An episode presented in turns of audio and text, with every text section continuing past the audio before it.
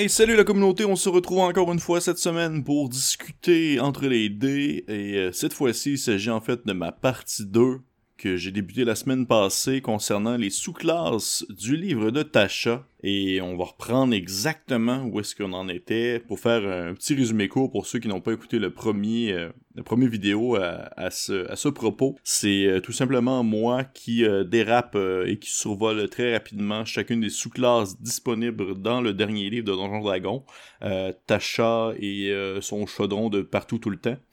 Et donc, on va, on va prendre ça. Euh, où est-ce qu'on était rendu? J'avais fait euh, l'artificer, le barbare, le barde, le clair et le druide. Nous en étions donc rendus maintenant au fighter.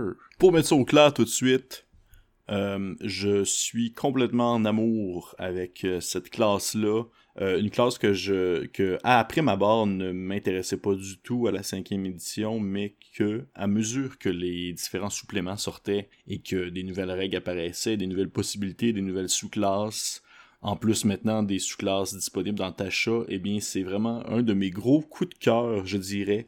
Maintenant, le guerrier n'est pas seulement qu'une machine, euh, disons, à enchaîner les coups, c'est rendu Également, euh, une classe assez polyvalente qui permet de nombreuses euh, spécificités, de nombreuses spécialités. Euh, oui, c'est sûr, ça revient souvent au concept du combat puisque, ben, veut pas, c'est un guerrier. C'est ça, le, le, de prime abord, on va dire, la job de celui-ci. Mais, il y a vraiment des, des très des très beaux ajouts qui ont été faits au courant des, différents livres, que ce soit côté euh, possibilité de, de classe, euh, de nouvelles aptitudes martiales, des, nouvelles des nouveaux fighting styles qui ont été également rajoutés dans des nouveaux styles de combat qui ont été rajoutés dans le fond dans les livres de Tasha. Et dans les deux nouvelles classes qu'on a, euh, qu'on peut avoir accès avec, avec cet ouvrage-là, il y a le Psy Warrior qui est vraiment comme, on va dire, un genre de Jedi. ok?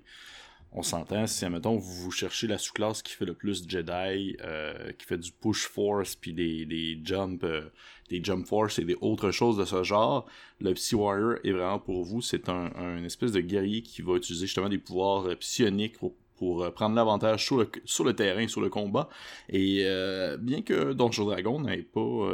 la cinquième édition n'a pas de, classe psionique officielle complète, eh bien, ils ont comme euh, commencé à incorporer justement ces pouvoirs-là, différents pouvoirs euh, plus tournés vers euh, les capacités psioniques ici et là dans différentes sous-classes, comme le guerrier, entre autres, on va en voir d'autres plus loin. Mais très cool classe, beaucoup de possibilités aussi côté côté, euh, on va dire, euh, côté prise de terrain, côté euh, avantage, changement, changement de, capacité selon, dans le fond, le besoin du moment. C'est pas, pas unidirectionnel côté pouvoir, prouesse martiale. Il y a comme différentes choses à faire, justement des espèces de sauts, des espèces de push, des espèces de, de, de créer une espèce d'écran protecteur en lien avec votre votre puissance télékinésique, kinétique, télékinétique, bref, le mot télékinétique. Pour vrai, je trouve ça bien. C'est, je pense que c'est efficace. Je pense pas que c'est pas, euh, d'un point de vue, on va dire plus euh, saveur. C'est pas le truc qui me, qui me stimule le plus, mais j'apprécie bien ce que, ce que ça peut apporter euh, en termes de capacité sur, sur, on va dire, sur le terrain, dans le concret. Deuxième sous-classe de guerrier, classe que j'aime beaucoup sa saveur. Euh, qui s'appelle le Rune Knight, qui est dans le fond un guerrier qui va plus se tourner vers les espèces de pouvoirs en provenance des runes et euh, la magie des géants en quelque sorte. Comme un guerrier qui va utiliser plusieurs runes incorporées au sein de ses armes et de ses armures pour pouvoir développer différentes capacités, différents pouvoirs en lien avec différents types de géants.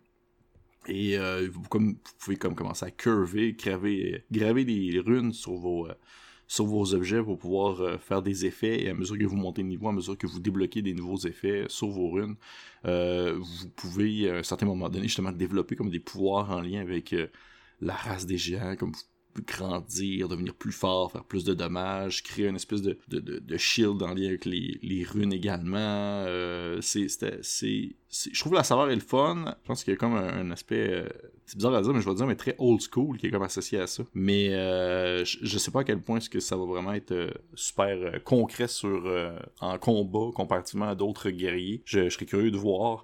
Mais tout de même, ce qui concerne le fighter à la cinquième édition, je trouve vraiment qu'avec Tasha, ils ont, ils ont créé vraiment des très belles possibilités, surtout en lien avec les nouveaux fighting style. Euh, il, donne comme des, euh, des builds déjà préfaites pour jouer un Battle Master qui serait spécialisé en archer ou, euh, ou un genre de hoplite, un lancier. Et des nouveaux dons également qui apportent certaines euh, capacités, certaines spécificités, des dons qui sont pour tout le monde, mais il y a des dons là-dedans que je trouve qu'en tant que guerrier, ça peut vraiment être intéressé, intéressant de les prendre si, admettons, on veut vraiment se, devenir un, spécialiste du combat avec la lance, des choses comme ça. Il y a vraiment des belles, on va dire des belles manières de tourner ça pour créer un personnage qui est unique et avec une saveur différente, même si des fois on a l'impression que le guerrier est comme l'espèce de, de, personnage un peu par défaut. Eh bien, pour ma part, je trouve que c'est totalement faux et qu'il y a beaucoup de choses à faire avec cette très belle classe.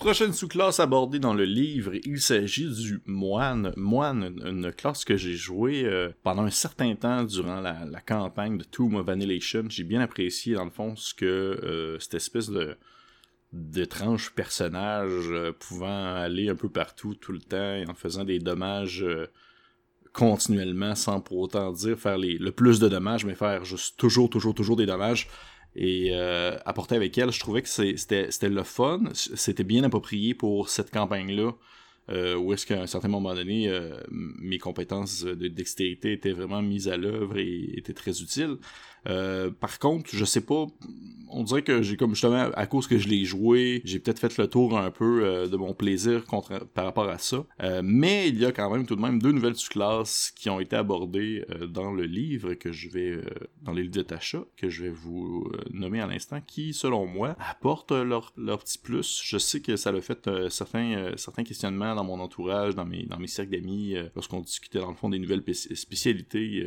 qui étaient comme présentées. Je sais qu'il y en a beaucoup qui les appréciaient semi, pour ma part. Euh, mais pourquoi pas? Il y a des trucs cool. Il y en a un, dans le fond, la première sous-classe qui est euh, présentée dans le livre, c'est euh, Way of the Mercy. C'est une sous-classe qui est vraiment spécialisée dans le, la manipulation de la vie pour pouvoir comme soigner. dans le fond, ça permet vraiment aux, aux moines de devenir un genre de, de healer en quelque sorte et de pouvoir se déplacer partout sur le terrain et d'utiliser ses points de ki pour pouvoir soigner des gens. Je trouve ça cool. Je trouve que ça apporte une facette à un moine qu'on n'avait pas encore vu. Je sais pas vraiment à quel point est-ce qu'il peut vraiment prendre le flambeau d'un healer efficace sur le long terme. J'aurais l'impression qu'il va peut-être perdre un peu de ses capacités martiales au profit de gagner des capacités de soin sans pour autant, ainsi dire, bien balancer le tout. Mais euh, j'aime bien quand même euh, J'aime bien comme en théorie, en pratique, je le sais pas vraiment.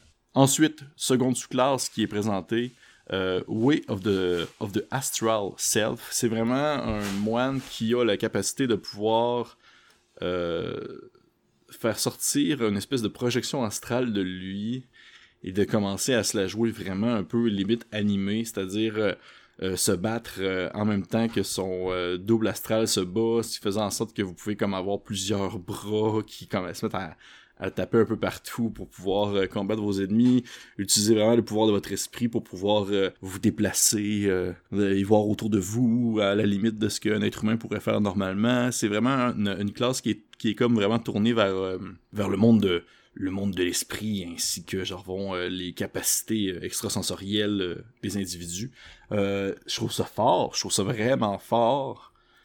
mais à saveur bizarre, j'avais comme peur justement, je, je, suis pas très fan de, l'espèce de tangente animée des fois que certaines personnes donnent dans la partie de D&D, mais ça c'est très personnel. au final, vous faites bien ce que vous voulez, sauf que pour ma part, j'ai, on dirait que ça, s'approche justement un peu trop de Naruto pour pour, disons, euh, être dans ma tasse de thé. Mais pour vrai, rendu là, c'est vraiment votre... Euh, c'est, de la manière que vous voulez jouer, là. J'ai pas de, pas de jugement par rapport à ça. C'est juste... Euh, c'est moins mon... Moins mon jam, disons.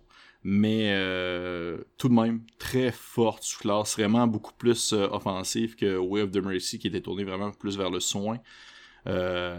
pour vrai, là, tu sais, là, utiliser, faire, des attaques. Déjà que le moine fait énormément d'attaques à main nue sur le long terme, là, euh, rendu, quand t'es rendu que t'as quatre bras, puis tu peux comme attaquer avec tes mains plus tes bras astrales, c'est, euh, ça fait beaucoup de, ça fait beaucoup d'attaques dans un seul tour.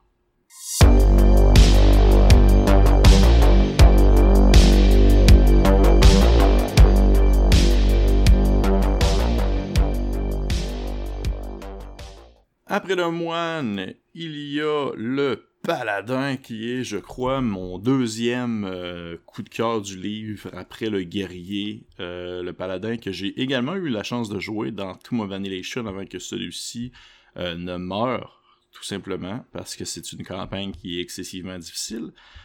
paladin qui, on se rappelle, à la cinquième édition, est moins tourné vers vers disons moins vers les divinités plus que vers un espèce de code d'honneur ou euh, un code de conduite en particulier ou un idéal. Pour vrai, les deux, les deux nouvelles sous-classes qui sont présentées dans ce livre-là, je les apprécie vraiment beaucoup. Première euh, étant, dans le fond, c'est bien sûr, c'est comme des espèces de vœux sacrés. La première, c'est le Oath of Glory, dans le fond.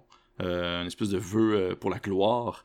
Et ça, c'est une sous-classe qui était présentée déjà dans l'ouvrage l'ouvrage de D&D qui porte sur l'espèce d'univers de, euh, Might and Magic, l'espèce d'univers euh, plus antiquité. Là. Et c'est vraiment euh, l'espèce d'image, surtout l'image dans le livre qui est présentée dans le livre de Tasha est incroyable, l'espèce de, de tiflin torse nu qui a une, un animal mort sur les épaules et qui tient une grosse lance dans ses mains. C'est vraiment un, un paladin qui va se tourner vers vers sa destinée pour se dire qu'il il mérite l'héroïsme, il mérite la gloire et qui va vraiment se tourner vers euh, un objectif grandiose pour atteindre des nouveaux sommets.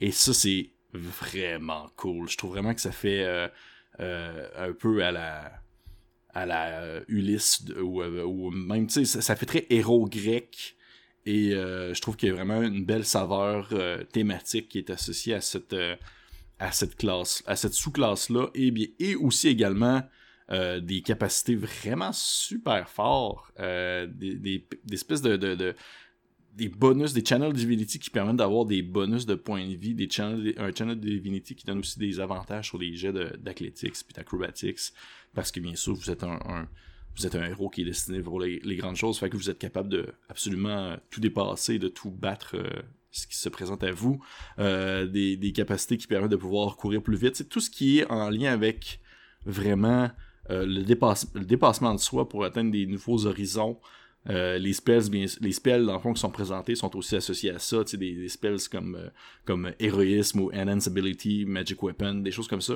Je trouve vraiment que c'est un très cool sous-classe de paladin qui permet autant d'un point de vue technique que d'un point de vue thématique apporter des nouvelles choses euh, autour de la table. Deuxième sous-classe présentée, encore une fois très fort, très cool, qui revient un peu dans euh, chercher d'autres types de classes. Il y a comme un ranger qui est un peu spécialisé là-dessus aussi, et, euh, même à la limite peut-être aussi une sous-classe de barbare. C'est le The Oath of the Watchers, c'est dans le fond un, build de paladin qui se veut comme un espèce de protecteur en provenance des créatures extraplanaires. Vraiment un espèce de paladin qui va euh, comme le, terme le dit, Watcher, qui va comme surveiller, si on veut, qui va être vigilant face aux, forces venant des autres dimensions, venant de, par exemple, l'enfer, l'Avernus et tout, et qui va tenter de combattre, euh, dans le fond, ces forces euh, il va pouvoir avoir des, des, des bonus, des liens qui vont leur donner davantage, dans le fond, sur des jets d'intelligence, de, de, wisdom et de, de charisme saving throw pour pouvoir résister à, au charme de ces créatures provenant d'un autre univers. c'est vraiment Très cool aussi, très thématique, intéressante. Euh, deux sous-classes très différentes, mais je trouve qu'ils apportent vraiment leur lot. C'est dans mes gros coups de cœur, euh, dans le fond, du, euh, du livre.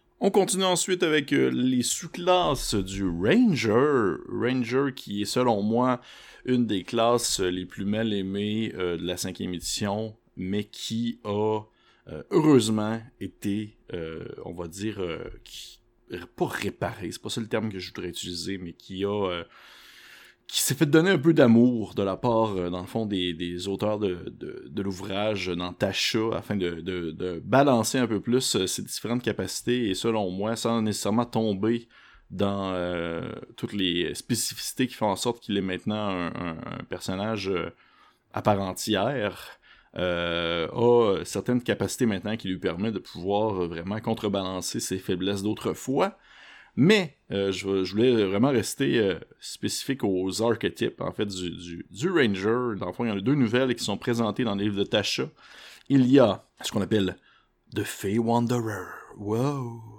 C'est un personnage qui un ranger qui a des liens avec le monde des fées, euh, qui a des liens avec la féerie, qui lui permet dans le fait de pouvoir utiliser les pouvoirs des fées qu'il a accumulés au courant de ses différents voyages euh, pour dans le fond faire des dommages supplémentaires, des dommages de psychiques, euh, qui lui permet de développer certaines capacités magiques en lien avec le monde des fées comme Misty Step ou Charm Person, qui permet d'avoir des des, petits dons euh, plus, on va dire, fluffy, là, qui, sont surtout euh, visuels, qui lui permet en fait de pouvoir avoir des bonus euh, en lien avec le charisme et des choses comme ça. Bref, c'est comme un, un genre de, build de Ranger qui tourne un peu plus du charisme. C'est intéressant. Je sais pas à quel point, encore une fois, ça peut être bon sur le long terme. mais ça apporte une certaine saveur à un personnage qui en avait peut-être un peu moins. Et euh, finalement, deuxième sous-classe du Ranger qui est The Swarm Keeper, que j'apprécie bien pour de vrai, mais c'est comme un espèce de, de, Ranger qui, est qui a comme un, une affinité, un lien avec euh, des amas de bibites, là. Un, une swarm qui a un lien avec un, un amas de, de ce soit des insectes, euh, des, des, petits oiseaux, des petites pixies, bref, il y a comme une quantité de petites créatures qui survolent dans le fond le personnage presque en continu ce qui lui qui lui permet de comme créer des liens avec elle et ainsi euh, euh, développer certaines capacités, comme faire des dommages pursing de plus, euh, pouvoir comme voler. C'est comme se faire propulser dans les airs par ces créatures-là, lui permettant de voler un peu.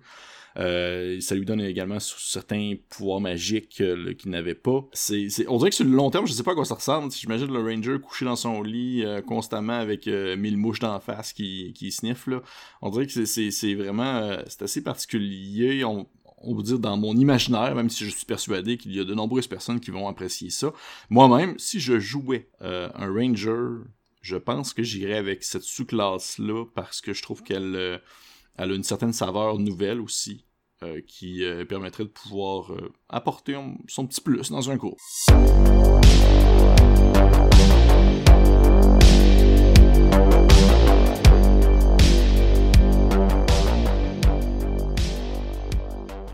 Prochaine, prochaine classe abordée dans l'ouvrage, il s'agit du Rogue, le fameux bandit qui a maintenant deux nouvelles sous-classes très différentes l'une de l'autre. Euh, je dois vous avouer que ce n'est pas dans mes préférés. Euh, je rappelle que tout ce que je mentionne là ne regarde que moi. Je veux absolument pas euh, offusquer personne avec, dans le fond, vos préférences en termes de jeu. On va commencer avec The Phantom, qui est un espèce de rogue qui a comme développé des capacités en lien avec le monde des morts. Puis c'est comme s'il y avait comme vécu à la fois dans le monde des vivants et le monde des morts. Et c'est ça permet d'avoir dans le fond certains pouvoirs que les euh, que les fantômes dans le fond auraient, des, des personnes qui vous permettent de faire des, des, des sneak attacks à des moments que vous ne que vous pourriez pas normalement. Euh, tu pourrais avoir des nouveaux euh, des nouveaux skills qui te seraient donnés par des fantômes qui te suivraient au quotidien. ça te permet de pouvoir avoir des bonus sur certains saving throws devenir comme à, devenir un, prendre une forme un peu plus spectrale pendant un court moment, euh, faire des dommages nécrotiques, des choses comme ça. Euh, pour vrai, ça me ça me ça m'allume pas pas en tout. Je sais pas si euh, c'est parce qu'il y a tellement déjà d'autres sous-classes de voleurs que je trouve le fun de rogue que je trouve le fun que c'est vraiment pas dans mon dans mon jam, c'est vraiment pas dans ma tasse de thé. Euh, puis même à la limite, je trouve que le fantôme apporte un petit aspect presque. C'est un peu edgy, là. Genre, j'imagine une personne un peu obscure qui, qui arrive puis qui joue un personnage en faisant Ah, moi j'ai connu euh, le monde des vivants et le monde des morts, je sais quelle horreur se cache l'autre côté de ce voile drapé. Tu sais, vous voyez un peu le genre, là. C'est vraiment pas. Euh, c'est vraiment pas quelque chose qui. Je sais pas, je trouve que ça fait cliché un peu, puis ça c'est vraiment juste moi, ça regarde, je suis pas du tout vendu par le concept, mais en tout cas, on, si tant mieux, tant mieux si ça peut, euh, euh, si d'autres peuvent apprécier. Ce n'est pas mon cas. S'ensuit ensuite, s'ensuit ensuite encore mes deux mots préférés que je plug tout le temps en même temps, même si ça n'a pas de sens. Le Soul Knife, qui est un espèce de, voleur, qui est un assassin qui a comme développé en fait euh, des capacités mentales pour pouvoir dans le fond justement utiliser des pouvoirs psychiques pour arriver à ses fins, que ce soit côté vol ou assassinat. Et ça permet vraiment en fait de ça permet dans le fond aux voleurs de pouvoir créer comme des espèces de lames psychiques et d'attaquer les gens avec. Euh, ça fait plus de dommages. Vous pourriez décider de comme utiliser vos pouvoirs psychiques pour comme euh, avoir des bonus sur vos jets de skills pour, pour dire dans le fond que c'est comme si euh, vous utilisiez vos, vos capacités télékinétiques pour pouvoir réussir des actions qui normalement vous vous auriez échoué et autre chose du genre. je trouve pas que ça réinvente la classe. c'est correct là. C'est pas Tantôt, je disais que ça me turnait off totalement les, deux sous-classes voleurs, mais c'est pas vrai. Sous le knife, euh, ça va. Là, je veux pas. Euh, j'ai sans nécessairement dire que ça me ça me fait euh, ça, ça, réinvente ou ça me ça me conforte dans mes choix de, personnages que je voudrais incarner je, peux comprendre l'attrait puis je pense qu'il y aurait des, des bonnes twists à apporter avec ça bref The Rogue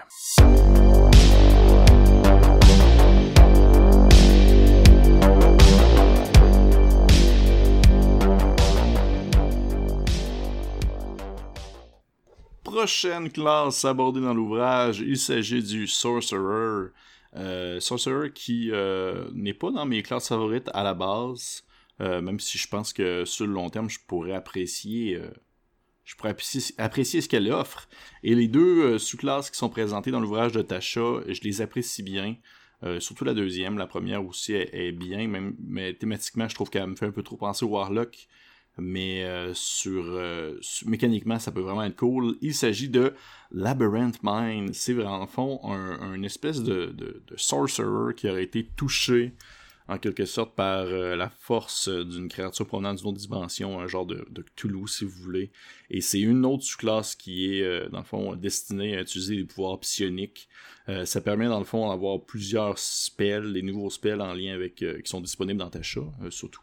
Euh, qui sont en lien avec justement les, capacités psioniques, euh, Dissonant Whisper, puis Mindsleever qui est comme un des, des spells les plus forts maintenant disponibles. Euh, dans le fond, en termes de, spells de bas niveau, c'est absolument. C'est un, un no-brainer. C'est très utile dans tout type dans tout type de combat sinon vous développez des capacités télépathiques dans le fond vous pouvez utiliser vos points de sorcery point pour pouvoir faire des spells euh, qui, euh, ne serait, qui ne serait plus verbal ou euh, somatique. vous permet de développer des défenses psychiques pour avoir des résistances à certains types de dommages. Et vers la fin, vous pouvez, dans le fond, faire littéralement des implosions et faire exploser vos ennemis à l'intérieur de des mini trous noirs que vous allez former grâce à vos capacités mentales. C'est absolument insane. c'est cool, c'est le fun, mais encore une fois, justement, comme je dis, on dirait que ça me fait un peu trop penser au juste thématiquement, là, ça me fait juste un peu trop penser au Warlock qui est comme touché par, encore une fois, une créature de l'au-delà. Pourquoi pas? C'est bien, c'est bien. Et deuxième sous-classe de Sorcerer qui est présenté dans l'ouvrage, il s'agit du, il s'agit du Clockwork Soul, qui est... Euh, thématiquement, c'est tellement cool, là. C'est genre un... C'est genre comme si, euh, dans le fond, le, Sorcerer serait euh, parfaitement équilibré dans l'univers et dans ce qui l'entoure, puis il aurait développé des, capacités euh, innées en provenance, dans le fond, du plan de Mécanus ou d'un univers semblable, qu'il s'agit en fait d'un genre de plan d'existence qui est euh, égal, efficace, qui est comme serré comme une horloge, là, qui est vraiment à l'heure et qui euh, représente, si on veut, la, stabilité à l'état pur.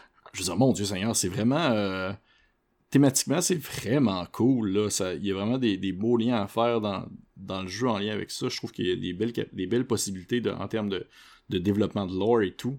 Euh, ça vous donne bien sûr des spells de plus euh, qui sont, euh, on va dire, un peu plus défensifs. Ça permet de pouvoir créer des avantages. Vraiment comme jouer sur le concept d'avantages, désavantages. pour les annuler ou en donner, c'est vraiment quand même cool. je trouve que ça apporte vraiment des, des belles saveurs, puis ça vient euh, utiliser certaines mécaniques qui sont euh, qui sont comme innées, on va dire, dans la cinquième édition de Donjon, mais qui n'ont pas nécessairement été bien exploitées par différentes sous-classes. Vous pouvez comme créer des liens entre les gens autour de vous pour pouvoir comme les protéger. Euh, ultimement, c'est assez c'est très défensif comme type de sorcerer. Je trouve, ça intéressant. Je pense que je serais vraiment intéressé si je si je jouais un sorcerer dans cette dans la cinquième édition. Mon prochain, je je suis sûr à 90% que je prendrais cette sous-classe-là parce que autant de niveau mécanique euh, qu'autant que niveau thématique, elle apporte énormément beaucoup.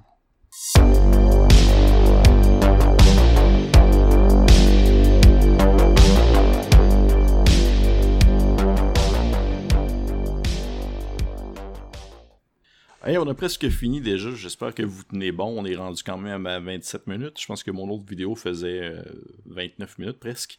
Il nous reste deux classes à voir. Il y a pour commencer le Warlock qui euh, est un, aussi une de mes classes mal aimées, que je dois avouer qui ne m'intéresse pas beaucoup, mais qui, euh, dans le fond, a une de ces sous-classes très cool qui me donne vraiment envie de jouer un Warlock, en fait.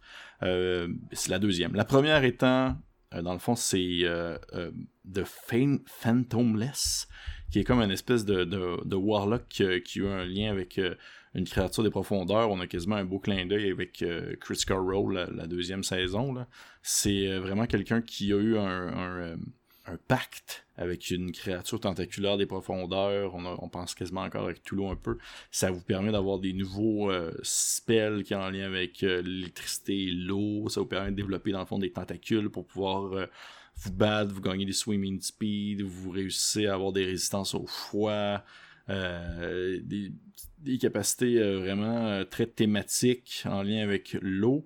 je trouve ben sincèrement ça me ça me laisse ça me laisse ni chaud ni froid j'ai pas de j'ai pas vraiment d'intérêt vers cette cette sous-classe là je fais ok cool ça peut être cool dans certaines situations. Je pense que dans certaines parties, ça pourrait vraiment être plate, surtout si, admettons, ça se déroule très loin de toute forme d'océan ou de courant d'eau. Mais je pourquoi pas Why Not Coconut, s'il y en a qui sont intéressés, encore une fois, je vous juge pas pour ça. Mais la deuxième sous-classe de Warlock est une de mes préférées aussi du livre. Il s'agit du génie. C'est un Warlock qui a fait un pacte avec une créature euh, de type génie, euh, que ce soit un Dao, un Jin, un Ifrit ou un, Marid.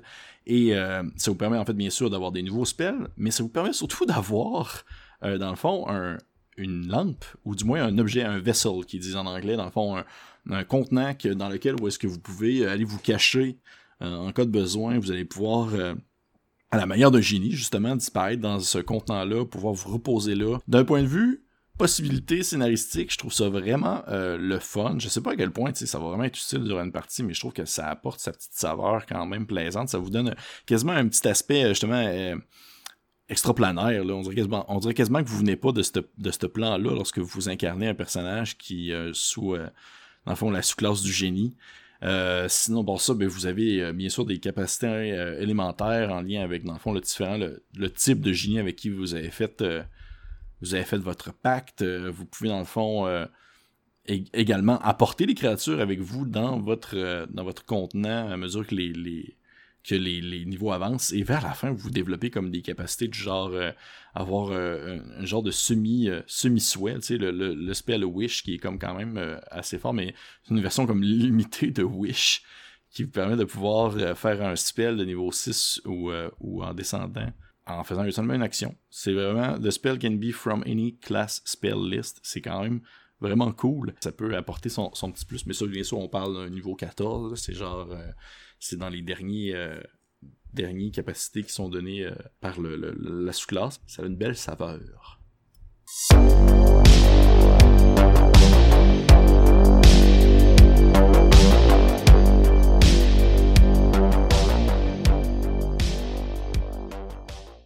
Et oui, finalement, nous en sommes à notre dernière classe euh, abordée dans l'ouvrage de Tasha. il s'agit, bien sûr, du Wizard. Merci d'ailleurs, je voulais dire un petit merci à ceux qui sont rendus jusqu'ici. Ça fait quand même un long vidéo de 32 minutes déjà et je n'ai pas encore terminé. Le Wizard, euh, classe gros classique euh, de Donjon Dragon, euh, présente depuis les tout débuts, très reconnu parmi, on va dire, les, les habitués du jeu deux nouvelles sous-classes qui euh, sont, vont un peu euh, une contre l'autre, je trouve, euh, thématiquement. La première étant le Blade Singing, qui est une espèce de, danseur magicien, quelqu'un qui va se battre avec des armes magiques, qui va être vraiment entraîné au combat, mais qui va pouvoir utiliser, dans le fond, ses capacités martiales pour pouvoir utiliser la magie elfique à son avantage et faire des prouesses tout en continuant à utiliser, dans le fond, ses capacités magique euh, et avoir des bonus euh, des bonus qui sont très utiles au combat mais qui sont associés à l'intelligence comme par exemple un bonus euh, au CA, un walking speed qui est augmenté, vous avez finalement une extra attaque à la manière d'un guerrier, des, des, vous pouvez dans avoir des capacités défensives aussi. C'est vraiment un magicien qui a des capacités martial, comme j'ai mentionné, qui va pouvoir se battre à l'épée, être très compétent. C'est cool, c'est bon. Euh, il y avait des, classes de prestige qui ressemblaient beaucoup à ceci, à la troisième. 3.5, euh, euh, c'est, c'est pas quelque chose de nouveau, c'est quelque chose que, que je pense que le Wizard avait besoin, puis je suis content de pouvoir maintenant le voir apparaître officiellement dans Donjon Dragon. Et finalement, la dernière sous-classe que nous abordons au courant de ce podcast et qui est aussi la dernière sous-classe présentée dans le livre, il s'agit de l'ordre des scribes, qui est en fait un espèce de wizard par défaut, je dirais. C'est comme un genre de wizard qui n'est pas nécessairement euh, affilié à aucune école de magie précise, euh, qui n'est qui va surtout, dans le fond, être tourné vers euh, son, livre de sorts ainsi que sa plume magique pour pouvoir, dans le fond, créer des sorts plus rapidement, à moindre coût, développer une espèce de lien un lien surnaturel avec son livre qui va devenir euh, en quelque sorte une, qui va développer une personnalité propre à mesure que le temps va avancer. Euh, c'est un, un wizard qui va seulement pouvoir justement euh, fournir en termes de spells plus rapidement que d'autres. je, trouve pas que ça, ça, réinvente le genre, je trouve juste que ça crée un, espèce de, de wizard, une image que je me faisais d'un magicien en quelque sorte si celui-ci n'est pas affilié à aucune école, je l'imagine comme étant un membre de l'ordre des scribes. Donc, hey, ça conclut déjà, euh, ben ça conclut déjà, ça conclut enfin finalement cette partie 2 de mon survol sur l'ensemble des sous-classes euh, du dernier livre de Donjon Dragon. Euh, j'espère que vous avez apprécié ça. Moi, j'ai eu bien du plaisir à, on va dire, à décortiquer le tout, à, donner mon opinion sur les différentes possibilités maintenant offertes pour les joueurs, qui sont bien sûr, je vous rappelle, toujours des règles, optionnelles, autant que ce soit au niveau des sous-classes que des dons qui sont présentés dans l'ouvrage ou même des spécialisations raciales. L'important, c'est que on s'entende toujours ensemble en tant que groupe autour de la table, à voir qu'est-ce qu'on considère euh, officiel et qu'est-ce qui est rejeté pour la campagne qui euh, va dans le fond euh, se faire en groupe. Donc, hey, merci encore à tout le monde. Je vous encourage à liker notre page Facebook, à vous abonner à notre page YouTube, euh, de, nous suivre sur Twitter, sur Instagram, euh, de vous abonner en fait euh, ou également à Rage2D qui est comme le projet connexe à notre bon ami Félix qui anime des parties en solo de DM. Bref, merci encore, puis on se dit à une prochaine fois.